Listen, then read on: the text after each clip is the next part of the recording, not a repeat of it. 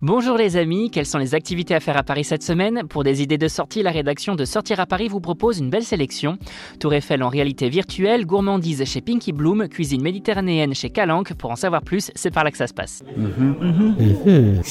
La Tour Eiffel, comme vous ne l'avez jamais vue, sauf peut-être dans les livres d'histoire, Viality Tour invite les amoureux de la Dame de Fer à venir sur le champ de Mars, à l'école militaire plus précisément, découvrir la Tour Eiffel sous un autre regard, en réalité virtuelle, jusqu'au 13 novembre 2022.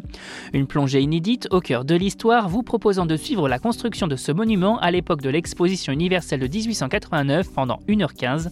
Une expérience adaptée aux plus de 12 ans est disponible en français et en anglais pour toucher autant les Parisiens que les touristes, et une bonne entrée en matière avant de grimper au sommet de la tour et profiter de sa vue imprenable sur Paris.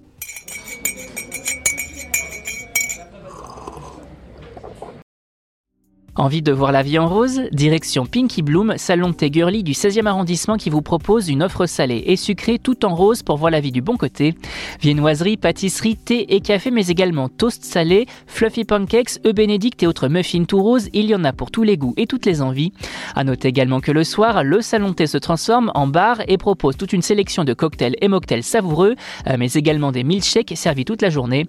Bref, un bel endroit pour chiller en famille ou entre amis.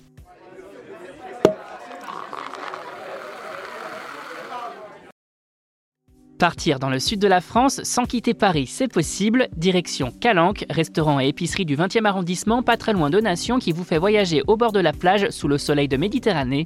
Une belle adresse imaginée par Patrick Sacchetti, marseillais de naissance mais parisien d'adoption depuis 25 ans, vous proposant une table 100% méditerranéenne, autant dans la déco que dans l'assiette.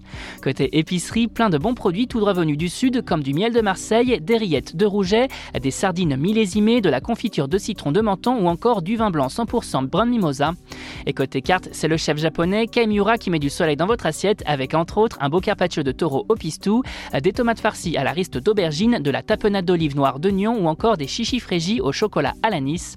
Une belle adresse donc pour mettre du soleil dans nos vies.